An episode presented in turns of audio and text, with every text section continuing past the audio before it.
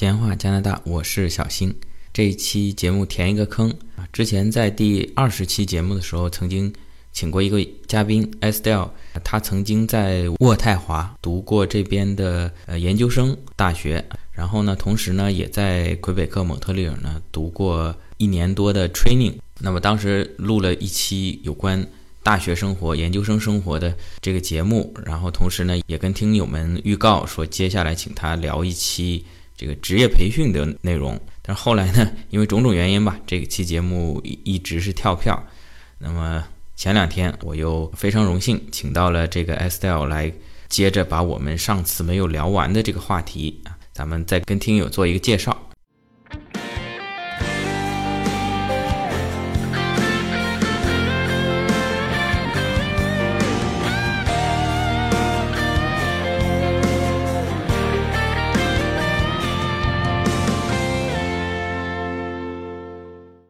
好，那我们再次请出我们美女嘉宾 Estelle，呃，跟大家打个招呼。嗯，大家好，我是 Estelle，啊，祝大家新年快乐吧。啊，这次非常感谢 Estelle，因为之前呃曾经录过一期，请 Estelle 介绍在加拿大读研究生的一些经历，然后后来呢，他又转到魁北克这边读了一个呃 training，因为种种原因吧，啊，主要是咱们呃作为中国人来说，为了身份嘛，读了一个 training，然后呢也答应大家给。大家介绍一下这个 training，分享一些相关的内容啊，而且我跟他也录了。上次我们通过网络录了，录了以后呢，因为我的原因没有录好，把这个声音文件啊没有没有存好，所以就失败了。那隔了一年呢，就再请 Estelle 过来把这个再说一遍啊。呃，首先我非常感谢 Estelle 啊，那个因为我们也一年多没见了，然后呢，呃，我跟他说我要录这个节目啊，他非常支持我们这个节目啊。呃，现在蒙特利尔已经是连续三周了吧，零下四五十度。今天从整个蒙特利尔西边啊，我跟他打了个电话，他就赶过来啊，非常感谢，非常感谢。前面也简单说了一句，当时是已经是在渥太华那边研究生毕业了，对吧？对。那后来这边读这个 training，拿国内来说，就相当于蓝翔技校啊，当然蓝翔技校也是个很好的学校啊，只比北大清华略微稍高一点点。那么怎么会考虑到又来读这个职校呢？就实话实说吧，就是一个朋友介绍，然后说这在这边上学的话，再加上有法语的就可以移民。当时也确确实实是这么想的，所以就很简单，就这样了，就过来了，申请了学校。嗯，因为 PEQ 这个话题我也讲过一期，就是一个是你在这读书啊。呃，当然不只是职校，可能最快的是职校。当时你这个项目当时读，我记得一年零三个月是吧？快速班。呃，我觉得是一年零四个月，零四个月。因为，然后另外在法语有一个 B 二的成绩，呃，就可以申请这边的加拿大的永居。当时没有考虑工作方面，就是比如说原来的专业跟你后来在职业学校读的这个专业，是不是职校更适应这个劳动力市场的一些需求？有有这方面的考虑吗？嗯，有的，因为本来这个 PEQ 这些专业就是魁北克的紧缺专业嘛，那中介都这么讲。对，他肯定是有原因的，不然这些专业也不可能平白无故的这样存在。所以我还是考虑了一下，我觉得既然来到这边的话，我觉得还是要入乡随俗，就学人家的紧缺专业嘛。你后来学的这个专业是什么？呃，学的是平面设计，但是我觉得更多的是偏技术型，就是说怎么去用这些软件。嗯，但是对于就是真的设计，像设计感呀，怎么去把握这个色彩这方面，其实不多。是就像这种概念上面的设计不多，主要就是一些技术型的，要区分一下。技术型的更实在一点，是呃落在实处的啊。你学的这个。叫平面设计，但是很多像艺术方面的设计不多，不多。具体是技术啊，比如说一个软件，艺术总监告诉你我要一个大致什么颜色、什么颜色的一个配，具体你去把它实现出来，对，差不多，对，差不多是这样的。嗯，就是说这个专业当时在申请的时候，并没有要求有很多的像绘画基础，嗯，但是如果你想要就是在这个领域往更高了发展的话，其实是需要的。哦，我觉得挺好的。那个以后如果有时间的话，咱们可以有偿的帮《闲话加拿大》这个节目设计一些封面啊，因为我现在也有公众号嘛，设计帮我设计一些这个应该叫啥 layout layout 这一类的。呃，就是设计一些相关的东西吧，好，谢谢谢谢没。问题的。刚才说了，你读的这个是平面设计的专业，嗯，呃对的。学校名字叫什么？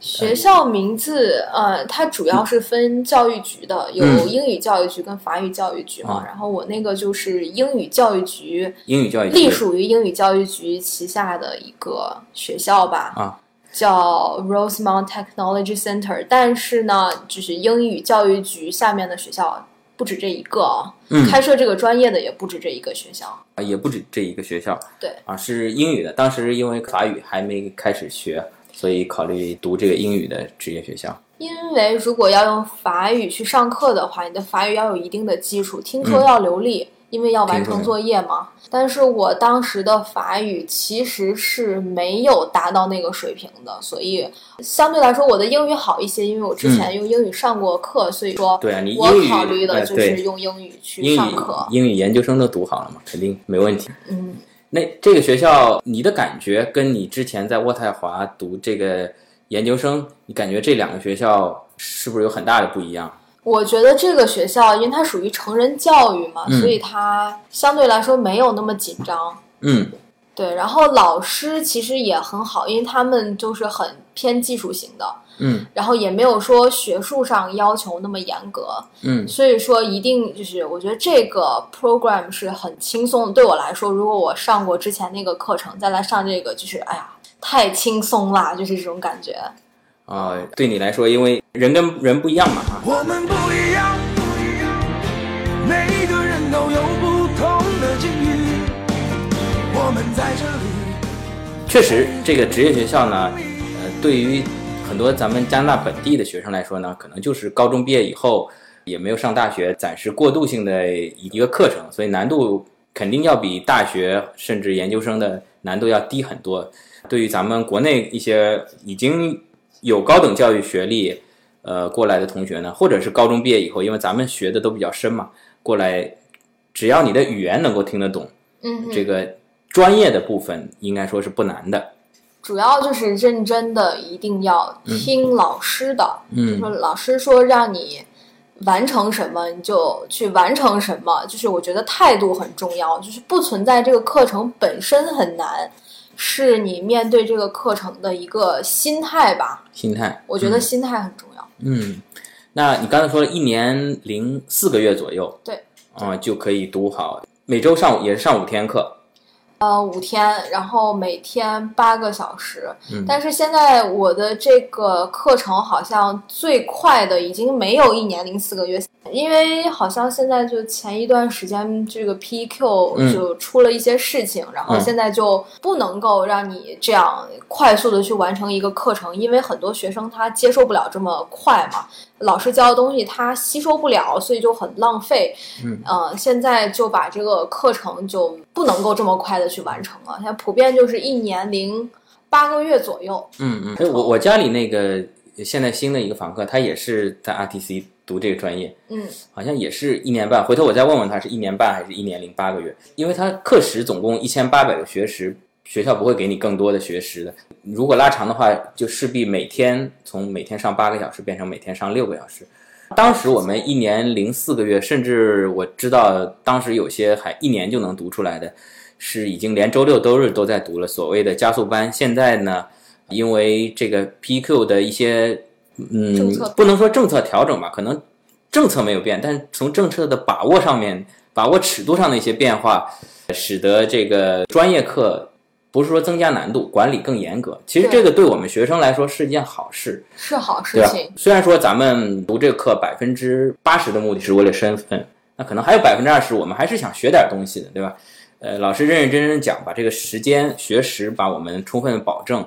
对我们学生来说应该是一个好处。那你就是当时呃渥太华研究生毕业以后，呃申请这个职业学校，它需要什么条件吗？雅思啊，或者是大学成绩之类的？如果是有大学成绩的话，还是嗯要提交一下大学成绩；嗯没有的话，提交高中成绩。然后进学校之前，你需要去做一个数学跟语言的测试，哦就是对但我觉得一般中国来的这个就是语言可能会有点问题啊，但是数学我觉得应该没什么问题。就是说，我觉得这个考试，我个人觉得非常有必要，然后也不要去耽误学生的时间，浪费他们的钱，最后毕不了业。那就是说，呃，现在有一些学校还是要进行一个数学啊，你至少得，呃，有一点理科的背景，然后一个语言的测试，这样保证你上课能够跟大家一起听得懂。当然也不会像研究生那样很难，要雅思几分几分，哦大致能听得懂。因为实在不行，你还可以问问同学。对对对对对，是这样的。那么费用呢？你这一年四个月费用，它是按整个 program 去算的吧？我那个 program 整个读下来，就是说你读一年半也好，读两年也好，你整个 program 读下来，当时交的是两万四千加元。嗯然后现在的话，我不知道价格会不会有变化。哦，两万四千加元，就是整个这个 program s t l 当时是一年零四个月，现在即便是一年半、一年零八个月，仍然是作为整个一个 program 的收费，去计费的，对但是也许上下会有一点浮动。对。但是我这已经是两年前的价格了。对，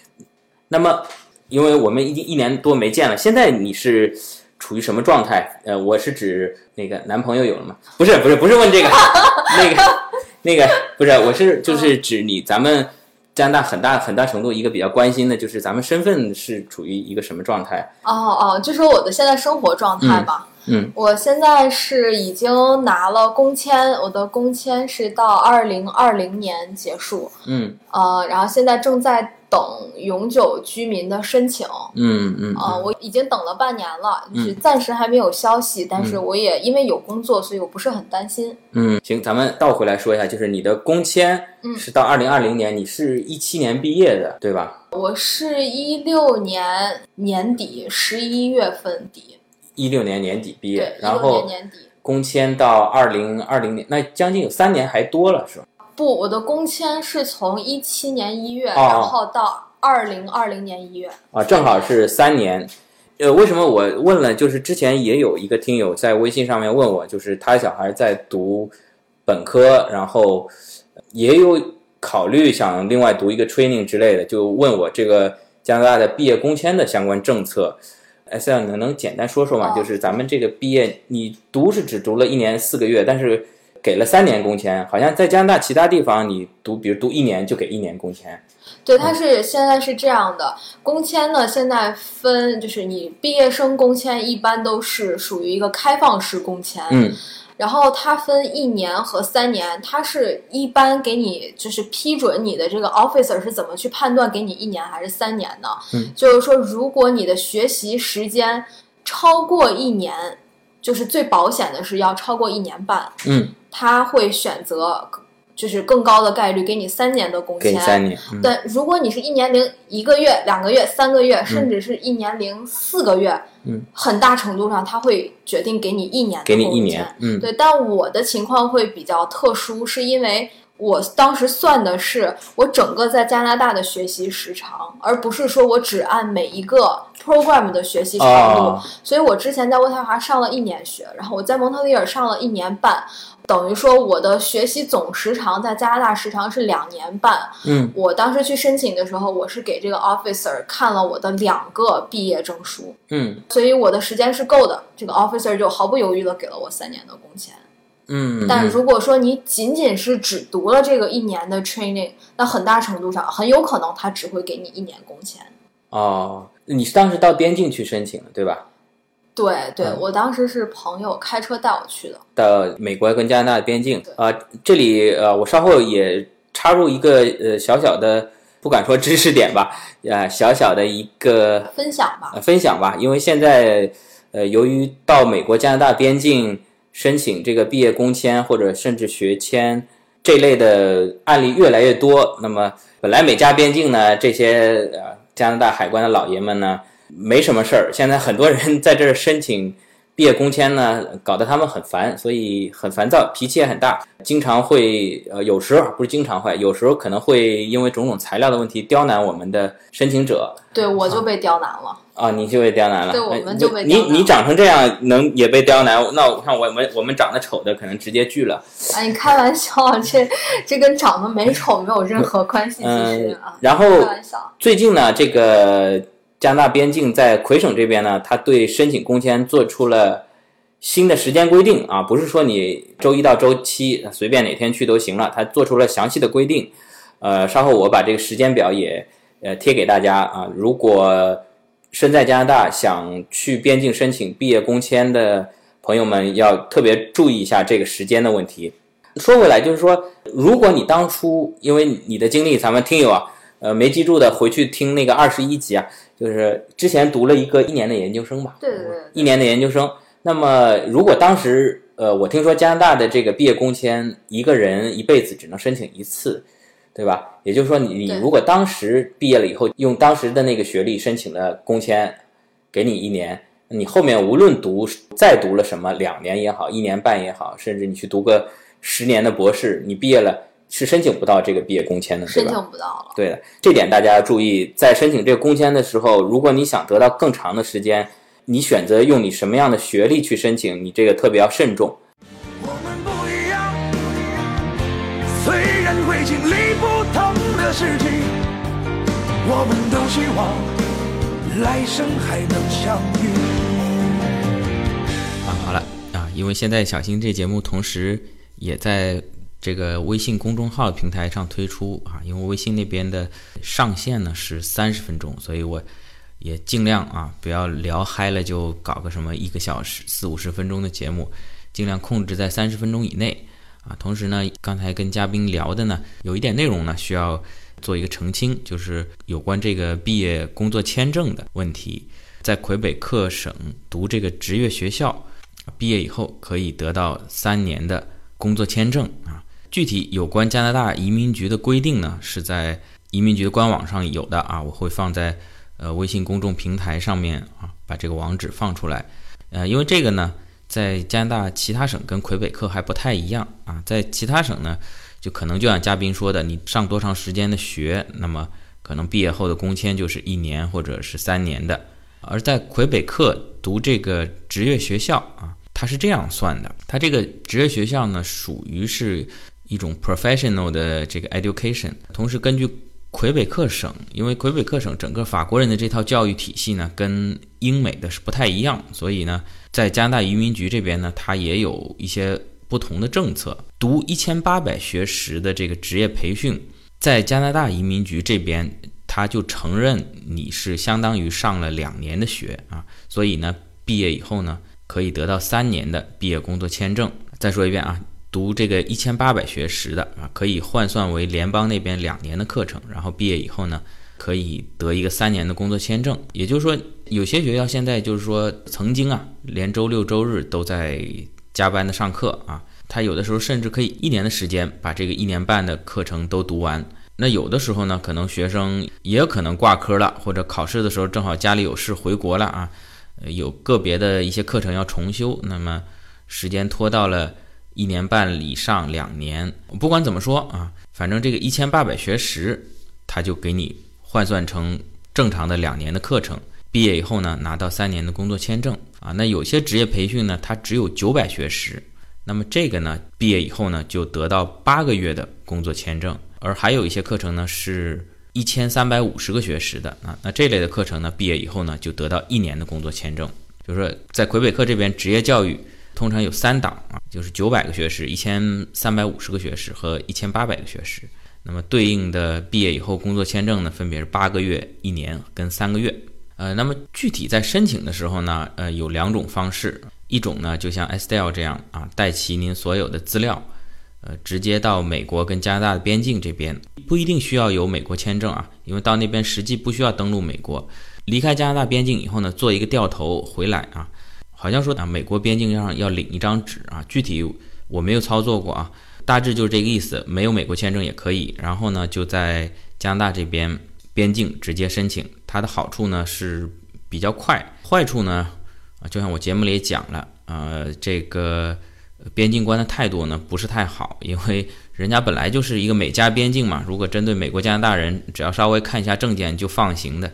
你现在搞了一大堆人来这边，又是学习签证，又是工作签证什么的，乱七八糟啊！人家大爷本来待得很舒服啊，这公务员全世界都一样啊，人家待的本来很舒服，搞了一堆活儿啊。最近美国那边难民过来有很多，所以搞得人家很烦躁，呃，态度不是很好，所以也也经常会抓一些小毛病。特别是最近，由于他们不胜其烦，所以对这个具体的。学签、工签的办理呢，它规定了时间啊，从周一到周四，只能是从中午十二点到晚上七点钟可以办理。那么另外呢，就是星期六从早上九点到下午五点可以办理。那么其他的时间啊，包括星期五、星期日，人家都是不受理的啊，你去了也是白去。但是边境申请就比较快嘛。那再有呢，您就是可以通过网络申请。这个如果您在加拿大境内又没有什么急事情的话，还是推荐。网络申请，直接在网上递交材料，把您这些申请表格填好啊，证明文件扫描好，交上去就 OK 了。在审理过程中，无论他是审批一个月也好，审批两个月、三个月也好，在这个期间您都可以合法的留在加拿大，没有问题啊。那再有呢，就是其实移民局的这些官员啊，啊，包括边境的这些边检人员啊，其实他们也并不是非常专业的，对移民法、对相关规定。都有百分之百的自信，或者说完全掌握，在尺度掌握上呢，也有松有紧。特别像这个呃，魁北克的职业教育，在联邦移民局那些人啊，有些人他一看你读了一年或者一年半，他就直接给你一年甚至一年半的这个工作签证。他也不了解这个联邦移民局实际上是有专门的针对魁北克这边职业培训毕业工签的规定的，他也不一定了解。当然，百分之九十以上还是了解的，啊，还是能够正确的给到三年的工签啊，有极个别的给了一年、一年半的，呃，这个呢是其实是您是可以申诉的，就是可以通过移民局的官网去申诉，呃，并且把这个相关的法律法规啊，您受累把它都打印出来，附在您这些申请 review 的这个资料里面啊，您跟他说啊，我这个读的这个学历。根据联邦移民法的规定，是可以有三年工作签证的啊，请他们重新给您发这工作签证，这一点是要跟大家声明一下啊啊，以免就是说造成不必要的误会啊啊。那这期节目先暂时到这里啊，下期也非常有意思啊，S L 这边非常优秀，毕业以后找到了一个很好的工作啊，咱们请他讲讲这个毕业后工作的这这个经历啊，欢迎大家点赞、评论、转发。